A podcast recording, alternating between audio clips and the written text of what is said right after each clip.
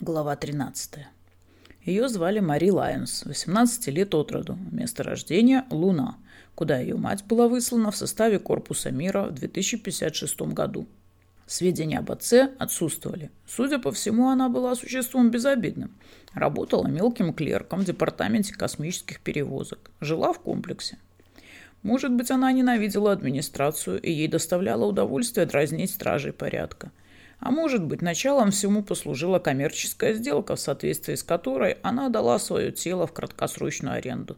Теперь уже не узнаешь. В изнасиловании принимало участие шестеро солдат. Не удовлетворившись этим, они жестоко издевались над ней, а затем убили. Но незаметно избавиться от тела им не удалось, и другая женщина, одна из гражданских служащих администрации, наткнулась на него прежде, чем оно успело остыть. Она закричала – это был ее последний крик. Мы узнали об этом сразу же. Майк позвонил нам троим, когда Альварес и командир стражи порядка пытались докопаться до сути дела в офисе Альвареса. Судя по всему, командиру этих главорезов не составляло никакого труда обнаружить виновных. И теперь они с Альваресом занимались тем, что допрашивали их по одному, а в промежутках между допросами ругались друг с другом. Мы услышали, как Альварес сказал – я же говорил вам, что ваши бандиты должны иметь своих собственных женщин. Я же вас предупреждал. Бросьте, сказал офицер. Я сказал вам раз и повторю снова, что никаких женщин сюда не пришлют. Сейчас нам нужно решить вопрос о том, как замять случившееся.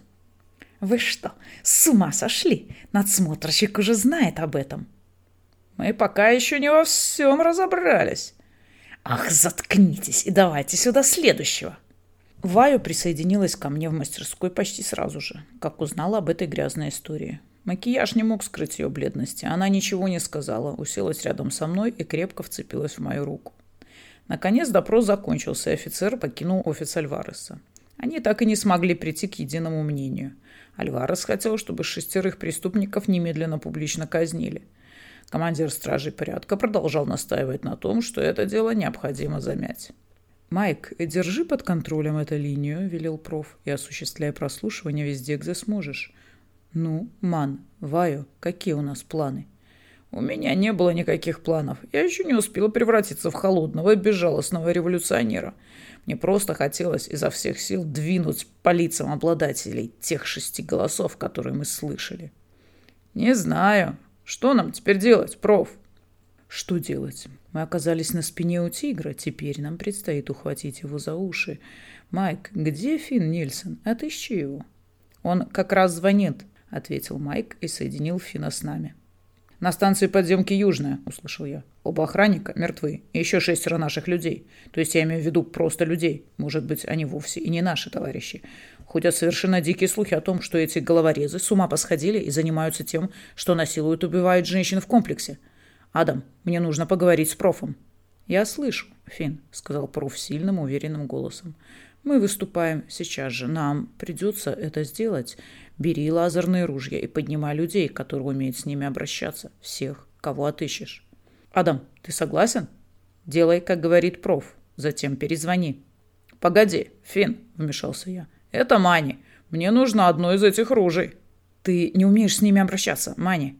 Если ружье лазерное, то я знаю, как им пользоваться. «Мани», — сказал проф с нажимом, — «заткнись. Ты только понапрасну тратишь время. Пусть Финн приступает к делу. Адам, передай сообщение Майку. Скажи ему, что мы вводим в действие чрезвычайный план номер четыре».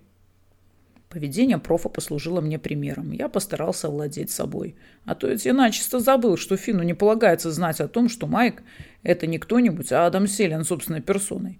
У меня вообще в голове не осталось ничего, кроме яростного гнева. «Финн уже отключился, проф», — сказал Майк.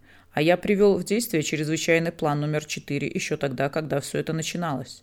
Сейчас прекращена передача всех сообщений, кроме текущих передач, которые были запланированы заранее. Вы ведь не хотите, чтобы я прервал их трансляцию?» «Нет, продолжай следовать чрезвычайному плану номер четыре. Не передавай на Теру ничего, что могло бы позволить им догадаться о том, что здесь происходит. Если придет такое сообщение, попридержи его». Мы обсудим, что делать. Чрезвычайный план номер 4 представлял собой список мер, принимаемых в критической ситуации в отношении средств связи.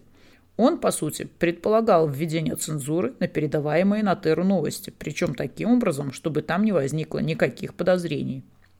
Для этого Майку предстояло, говоря на разные голоса, извиняться за невозможность в данный момент установить прямую голосовую связь. Однако не должно было возникнуть никаких проблем с передачей записанных на пленку сообщений. «Программа запущена», — сказал Майк. «Хорошо. Мани, сынок, успокойся и займись своими делами. Пусть другие дерутся, ты нужен здесь. Нам придется заниматься импровизацией. Ваю, свяжись с товарищем Вилли. Пусть она уберет из коридоров своих нерегулярников. Отправьте детей по домам, и пусть они там и остаются. Нам совсем не нужно, чтобы пострадали дети». «Прямо сейчас, проф?» Подожди секунду, как только поговоришь с Сидрис, займись своими стилягами. Я хочу, чтобы они устроили погром в городском офисе администрации, вломились туда и начали крушить все вокруг, и чтобы было побольше шума, криков и разрушений. Но по возможности постарайтесь, чтобы никто не пострадал. Майк, чрезвычайный план М. Отключи все линии связи с комплексом, за исключением твоих собственных. «Проф!» – запротестовал я. «Какой смысл устраивать там погром?» Мани, Мани, это же наш день. Майк, новость об изнасилованиях и убийствах уже достигла других поселений? Я ничего об этом не слышал. Я прослушиваю разные линии связи методом случайной выборки. Везде, за исключением Луна-Сити, на всех станциях подземки, все тихо. Только что началось сражение на станции Западная. Хотите послушать? Не сейчас. Мани, Отправляйся туда и понаблюдай, но в драку не ввязывайся, держись поблизости от телефона. Майк, поднимай тревогу во всех поселениях, передай новость по системе ячеек и вместо рассказа о том, что произошло на самом деле, используй версию Фина. Солдаты насилуют, убивают женщин в комплексе. Я дам тебе детали или можешь изобрести их сам. Да, ты можешь отдать приказ остальным охранникам, которые находятся на станциях подземки в других поселениях, вернуться в свои казармы. Я хочу, чтобы начался бунт, но нет никакого смысла в том, чтобы посылать безоружных людей против вооруженных, если без этого можно обойтись. Я попробую. Я бегом бросился к станции подземки «Западная» и замедлил шаг только когда приблизился к ней. Коридоры были полны разъяренными людьми. Город клокотал от такой ярости, какой мне прежде видеть не доводилось. И когда я пересекал Казвей, я услышал крики и шум толпы, доносившийся оттуда, где располагался городской офис администрации, хотя, по моим прикидкам, Вайо еще никак не могла успеть связаться со своими стилягами. Судя по всему, то, что планировал проф, произошло и без него, совершенно спонтанно.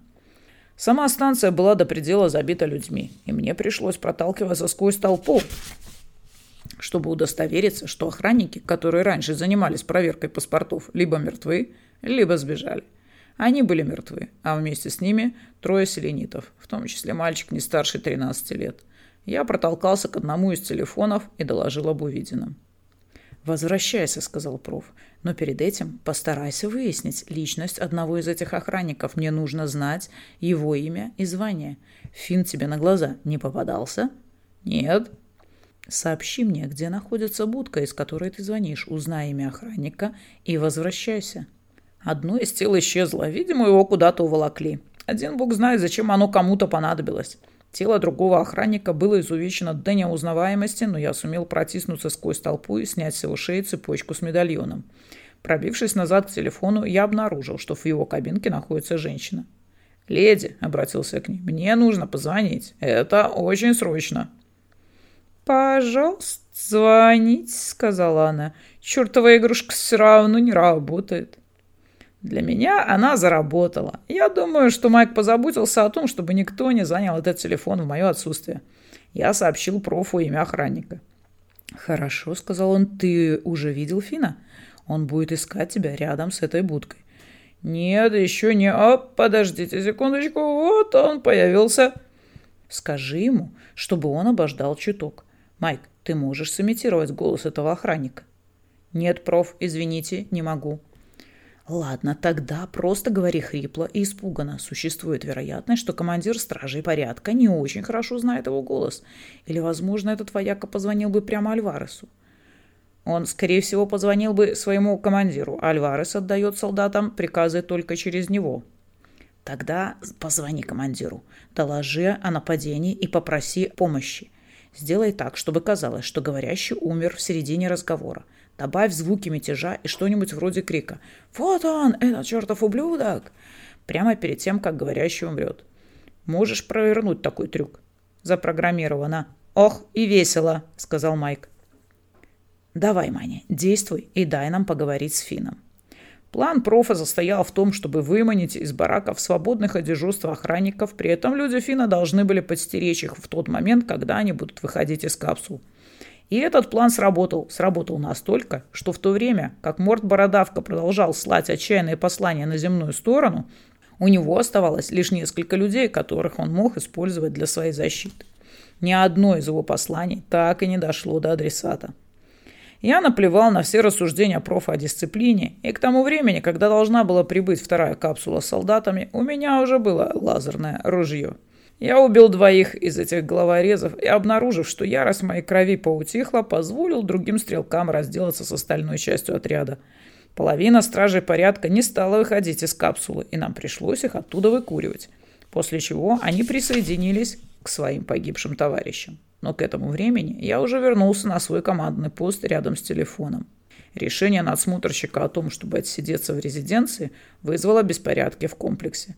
Альварес был убит, его судьбу разделили командир охранников и двое его подчиненных. Но большая группа солдат числом в 30 человек забилась в нору вместе с Мортом.